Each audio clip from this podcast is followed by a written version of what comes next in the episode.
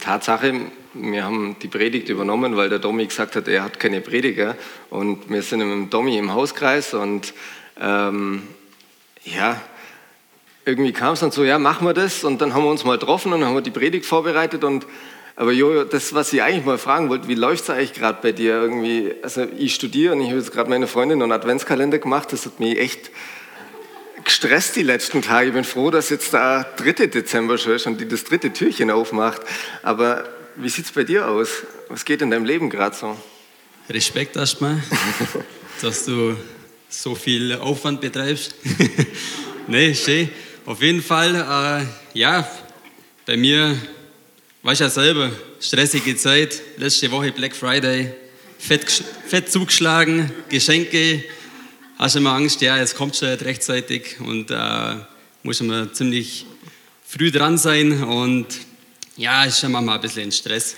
Aber mal eine andere Frage, haben die dieses Jahr einen Christbaum bei euch im Neujahrhaus oder muss das auch noch irgendwie, müssen wir da mal in den Wald gehen oder? Ja, da bin ich dankbar, dass meine Frau gestern schon einen gekauft hat und da freue ich mich jetzt schon, den zum Schmücken. Okay. Genau und, aber ja, müssen wir auch noch Kugler kaufen, halt Stress. Weiß ja selber.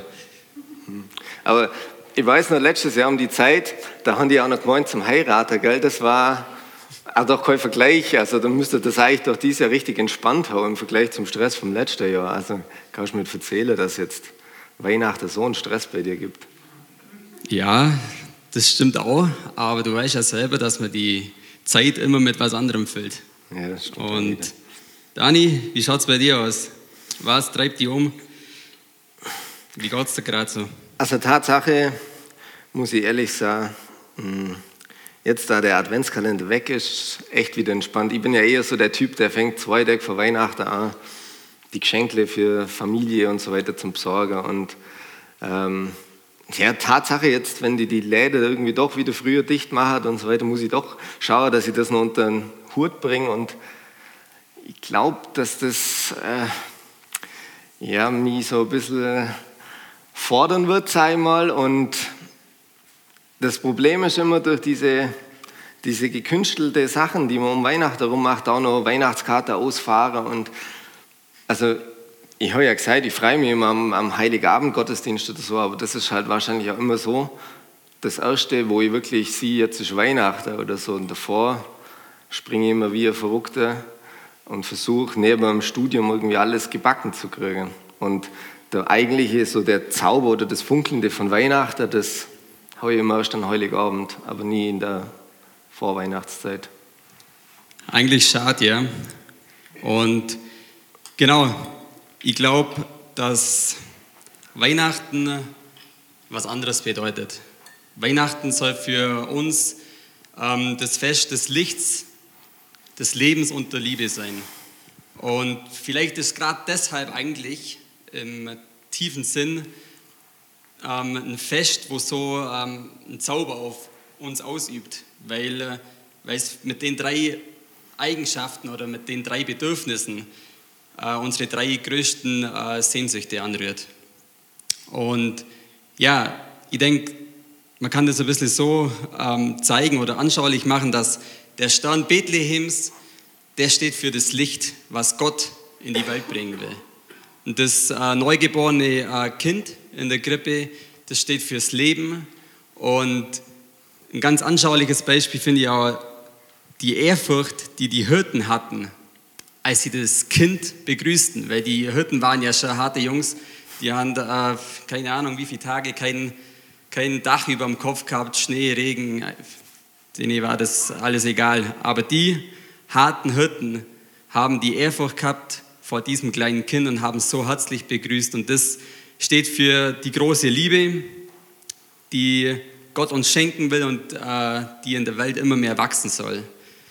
Aber ich glaube, das kennt jeder auch so, was wir jetzt gerade so ein bisschen erzählt haben.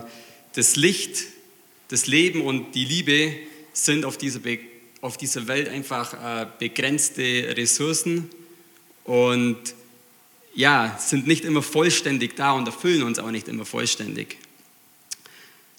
Genau, aber wenn wir in dieser Adventszeit drüber nachdenken, wie wir Weihnachten ganz neu erleben können, dann hilft es uns auf jeden Fall an der Aussage festzuhalten, dass wir oder dass Gott Jesus in die Welt gesandt hat. Um genau diese drei Eigenschaften äh, in uns und in dieser Welt zu bewirken. Und das sind wunderbare Gedanken, wenn wir uns das vorstellen, weil ich glaube, jeder von uns sich das ganz tief äh, auch wünscht. Aber bei, viele, bei vielen von uns kommt die wahre Weihnachtsstimmung, wie bei uns vielleicht gerade, wo wir so ein bisschen erzählt haben, manchmal gar nicht so hervor.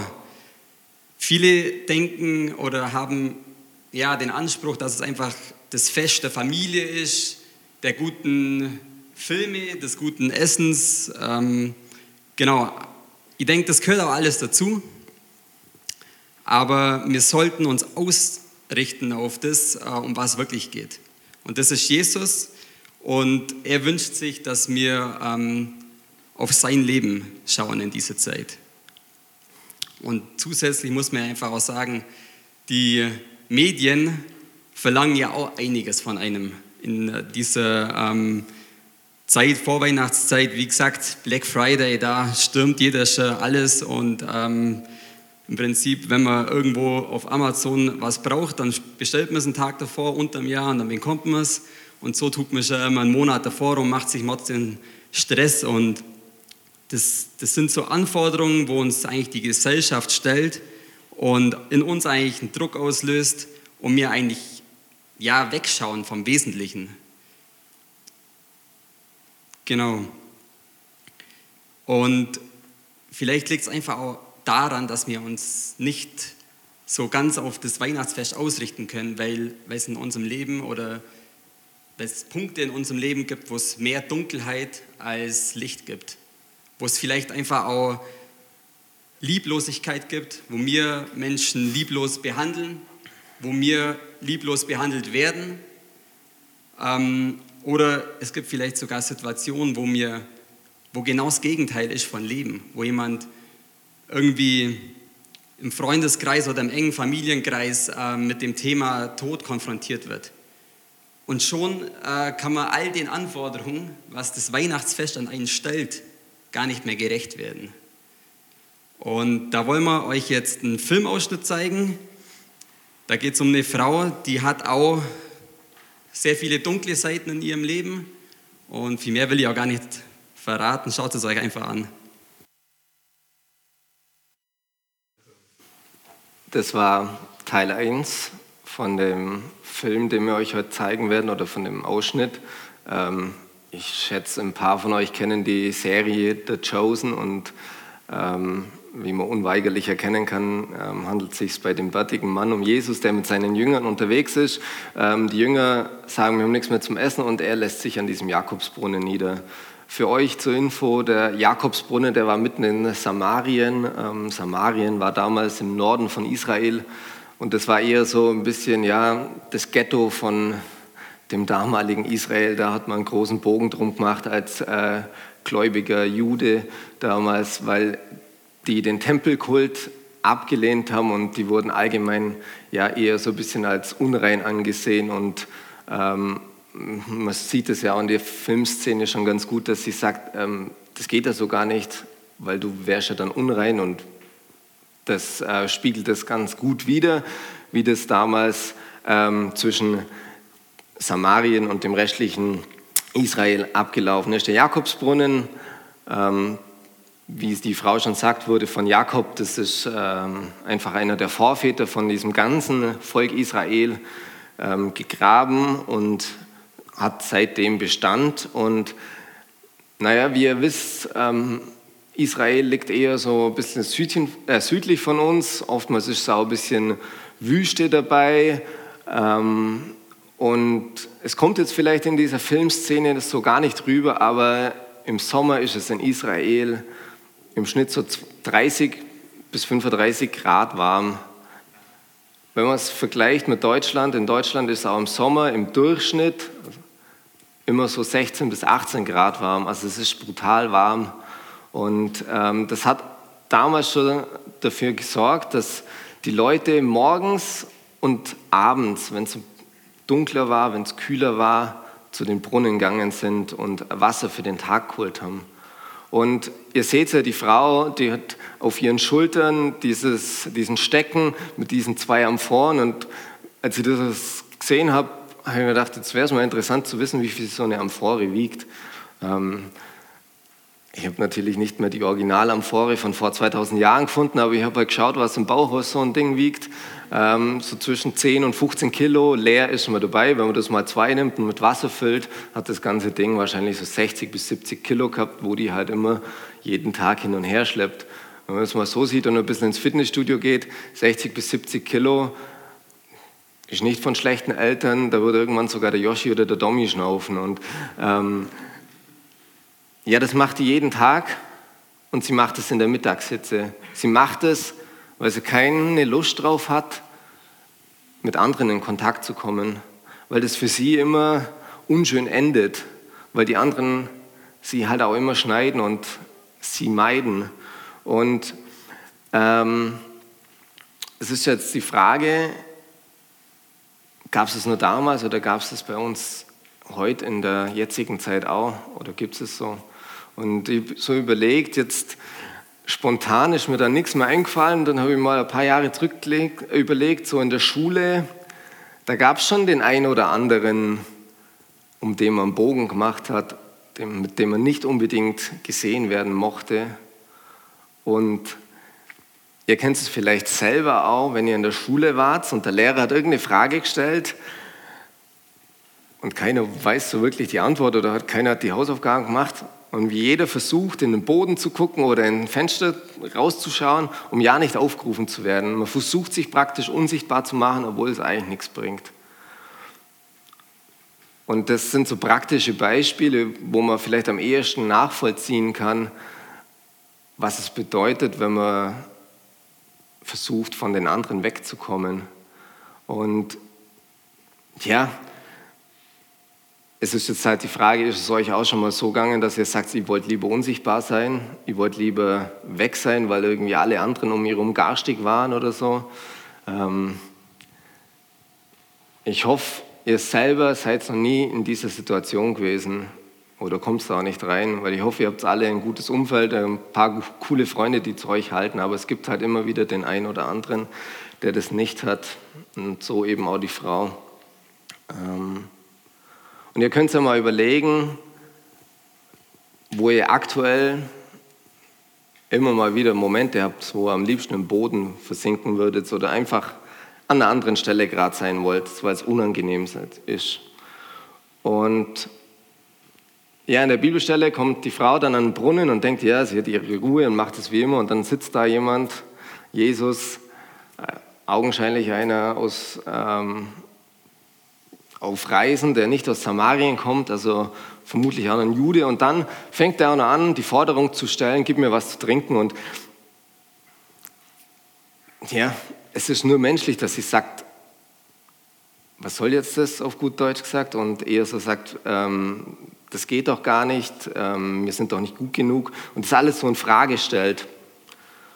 Ich kann das selber ganz gut beurteilen, wenn ich eh schon weiß, ich habe keine Ahnung und werde dann noch konfrontiert damit und kriege aufgezeigt, dass ich keine Ahnung habe, dass es bei mir ganz oft in die Richtung fällt, dass ich als alter Besserwisser versuche, nur recht schnippisch zu antworten.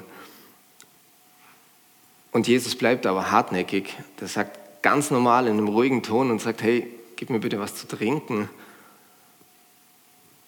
Und Jetzt ist halt die Frage, was sagt Jesus zu uns? Sagt er zu uns, gib mir was zu trinken oder sagt er, gib mir irgendwas von dir?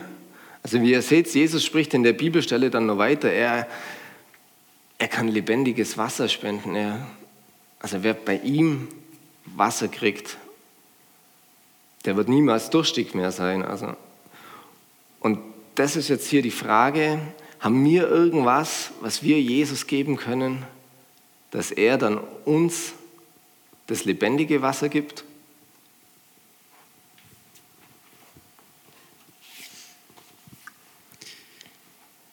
Genau.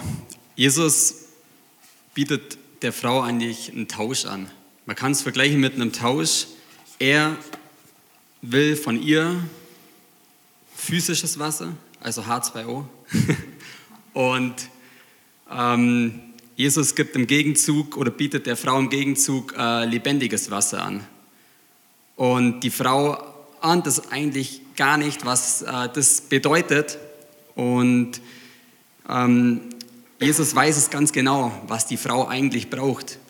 Und er meint mit dem, ja, mit dem lebendigen Wasser, meint er, dass sie von ihm mehr Leben, mehr Licht und mehr Liebe bekommt.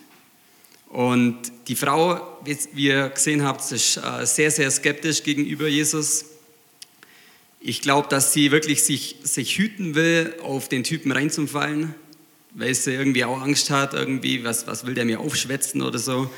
Und, ähm, aber wenn sie wirklich wüsste, vor wem sie steht, dann wüsste sie, dass er ihren Lebensdurst einfach komplett stillen könnte, den sie irgendwie immer mit sich rumträgt und ihr Leben würde dadurch heil werden. Und dazu schauen wir jetzt ähm, die nächste Filmszene an. Also wir schauen es einfach weiter und dann lasst euch überraschen, wie es zu Ende geht.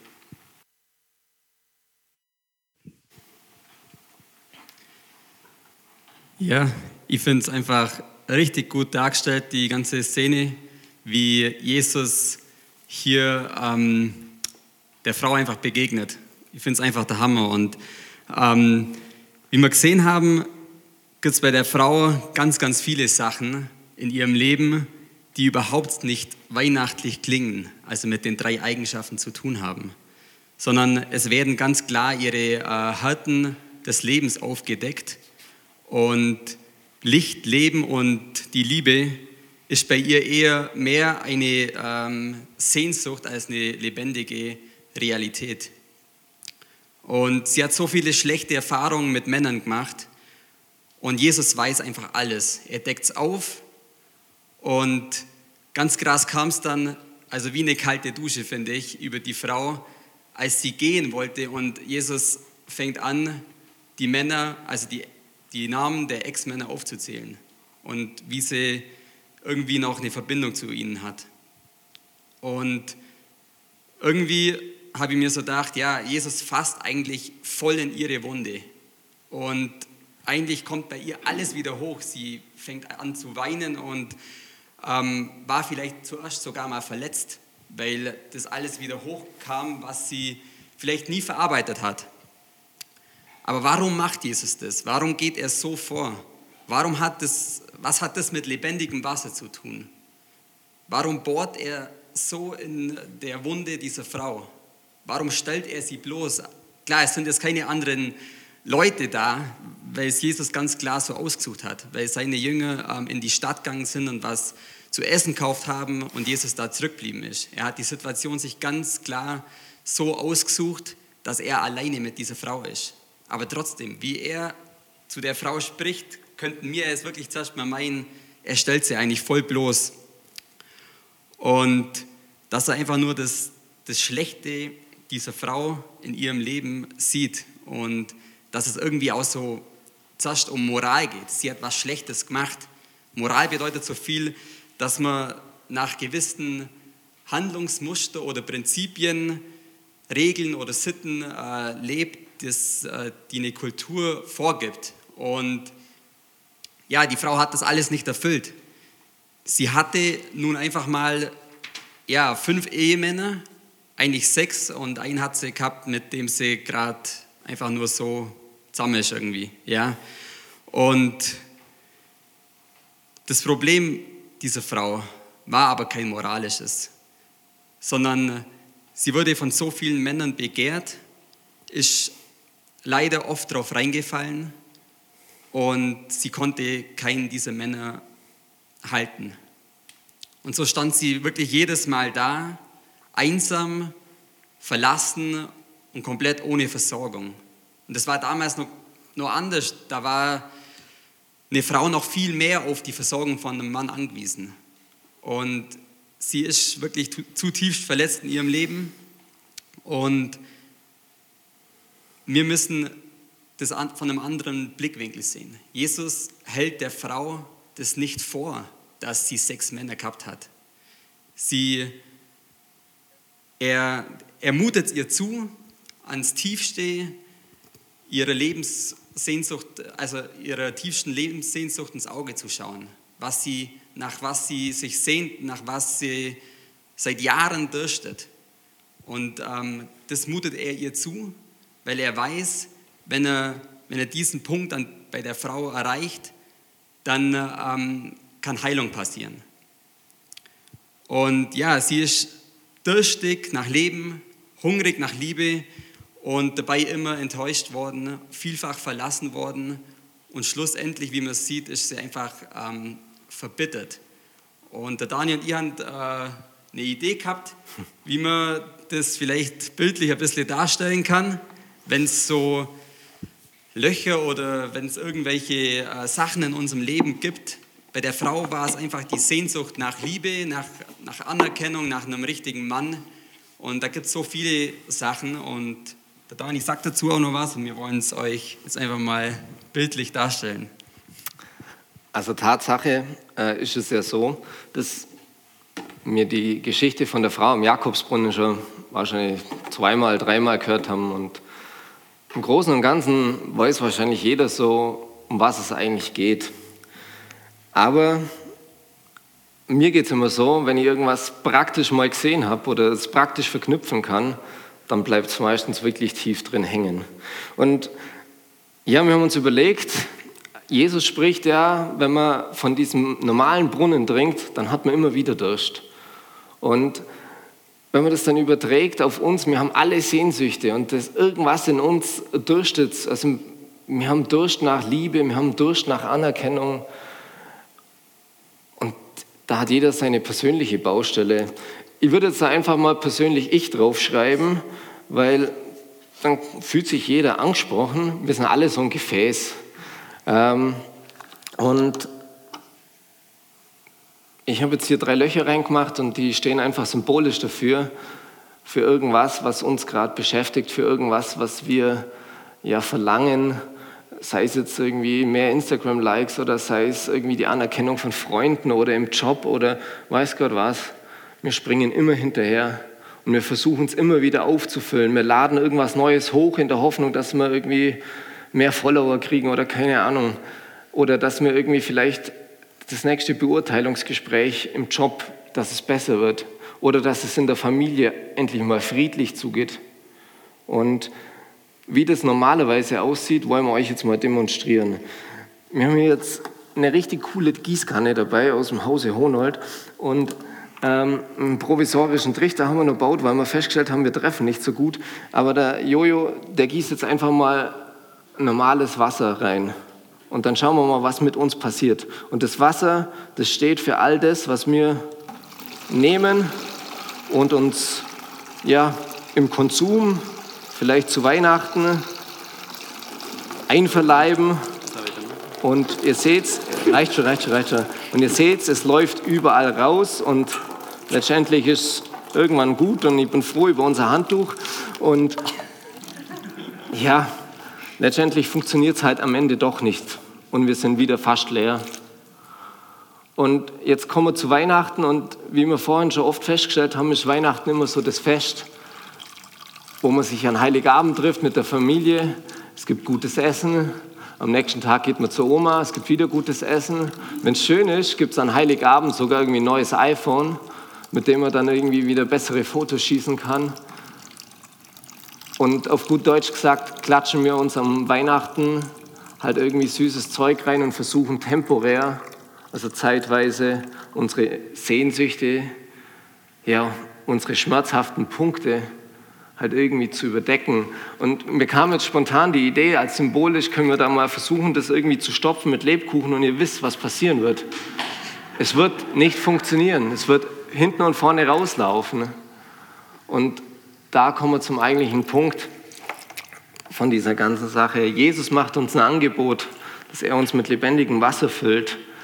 Und das lebendige Wasser, das wird nicht mehr rauslaufen auf uns. Das wird uns für immer, ja, nicht, also was ist das Gegenteil von durstig? Es wird für uns immer satt machen. Also wir, sit.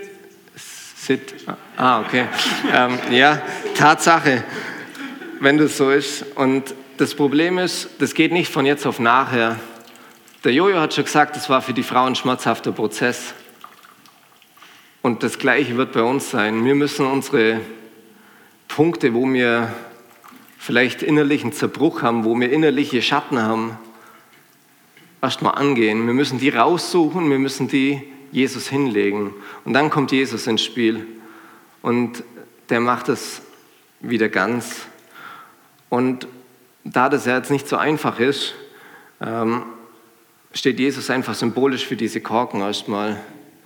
Er wird diese Löcher, die wir haben, mit Druck, also das ist symbolisch so ein bisschen dafür, dass es nicht einfach ist immer, sondern dass es durchaus mal eine zähe Angelegenheit sein kann, das mit Jesus anzugehen und vielleicht auch länger dauert. Also als bestes Beispiel ist für viele Leute das Thema Pornografie, gerade bei den Jungs, das dauert ewig lang teilweise. Ähm, und bei Frauen ist es vielleicht, also ich kenne mich da ja Gott sei Dank nicht so aus, ähm, eher so, dass bin ich zufrieden mit meinem Körper. Und das muss Jesus hinlegen. Und dann haut er uns auf gut Deutsch gesagt in Korken rein. Er macht unsere wunden, wunde Punkte, macht er wieder ganz. Und zwar so, dass am Ende nichts mehr rauslaufen wird. Und wenn man es jetzt reinleert, also ich hoffe, dass es dicht bleibt. Und wenn es was neben rausläuft, dann ist es, weil der Jojo nicht gescheit zielt. Ja, wie zum Beispiel gerade. Genau. Es bleibt dicht. Und das Interessante ist, ihr seht es überall, wo die Korken waren. Ihr seht es, wo Jesus keilt hat. An uns oder an mir. Und in der weltlichen Sicht wird man immer sehen, okay, der hat vielleicht da und da mal ein echtes Problem gehabt. Aber man wird auch sehen, dass er es irgendwie geschafft hat, das Problem anzugehen und irgendwie dicht zu kriegen. Und jetzt sind wir beim lebendigen Wasser. Das ist das Wasser, das uns nicht mehr durstig macht. Es läuft nicht mehr raus, sondern es wird immer drin bleiben in uns.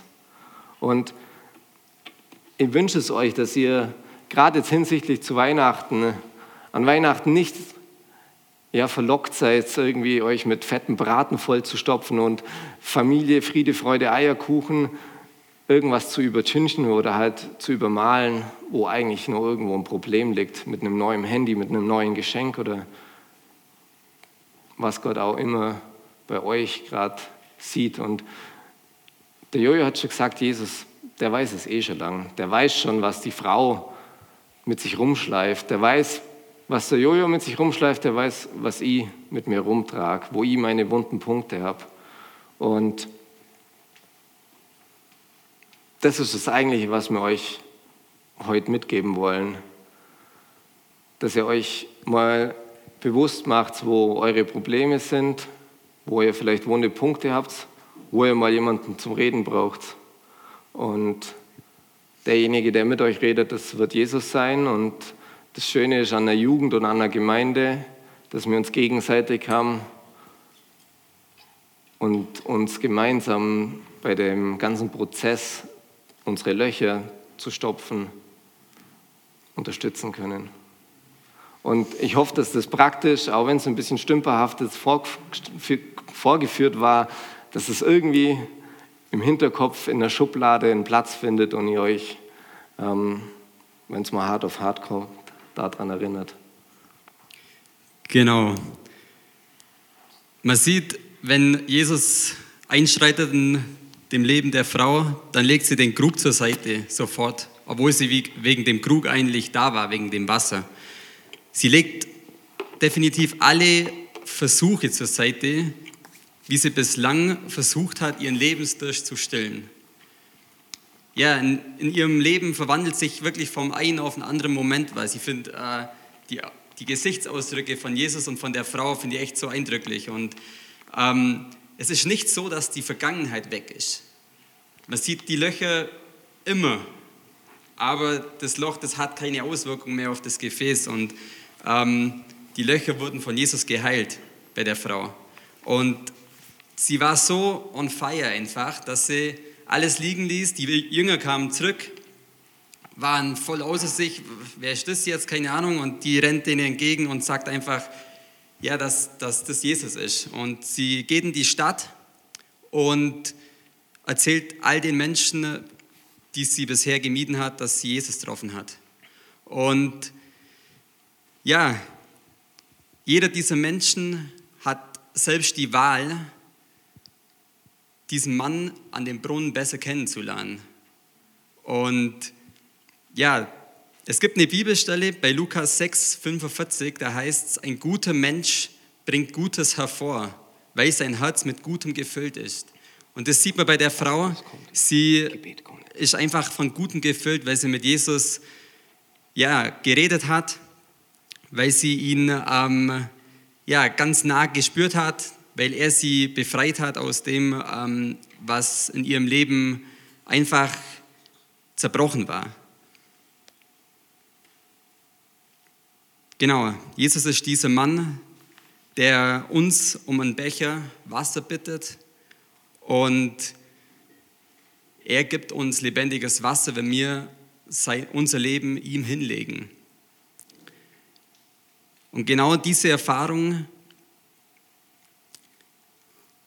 wünsche ich uns allen, dass wir machen, dass wir unser Herz öffnen, dass wir unser Leben Jesus ganz nah hinlegen, dass wir alles offenlegen und ihm Raum geben, dass wir wirklich diesen Mann am Brunnen täglich suchen, gerade in dieser Weihnachtszeit jetzt auch, dass wir uns ganz klar darauf ausrichten, um was es geht, dass es schön ist, wenn man Familie hat, dass es schön ist, wenn man Freunde hat, aber dass das alles ja auch vergänglich ist und dass es allein auf Jesus ankommt. Und ja, ich wünsche uns wirklich allen, dass wir da offene Augen bekommen, dass wir uns reflektieren können und unser Leben ihm ganz hinlegen können, weil er wird alles ähm, heilen, er wird alles äh, ja, in die richtigen Wege leiten und uns Erfüllung und ein glückliches Leben schenken nach dem wir uns alle sehnen. Ich würde es gern ähm, beten und dann gehen wir in die Lobpreiszeit, wo wir Gott anbeten und einfach Jesus äh, feiern. Jesus, ich preise dich, ich danke dir, dass du da bist. Danke, dass du unsere Sehnsüchte kennst. Danke, dass du uns ja, frei machen willst von all dem, wo wir festhängen, wo wir in unserem Leben ja, Löcher haben und versuchen sogar mit anderen Dingen zu stopfen. Und wir wollen die Löcher mit dir oder wollen, dass, dass du die Löcher ausfüllst in unserem Leben. Weil du bist der Einzige, der wirklich äh, diese Löcher ausfüllen kann. Und du bist der, der uns solche Geschichten schenkt, Jesus, um das so deutlich zu sehen. Danke, dass du uns nicht verurteilst für Fehler, die wir machen, Jesus. Du schaust ins Herz und dir ist der, das Herz und der Verstand ist dir wichtig, Jesus. Und das äh, bete ich, dass wir offene Herzen bekommen, dass du uns dabei hilfst und dass wir von Dingen loslassen können, die du ja von uns komplett wegnehmen willst. Danke, Jesus, dass du jeden Einzelnen, der heute da ist, ähm, berühren willst und ja, genau da anpacken willst, wo er Probleme in seinem Leben hat und wo er abgelenkt ist von, von dir, Jesus. Amen.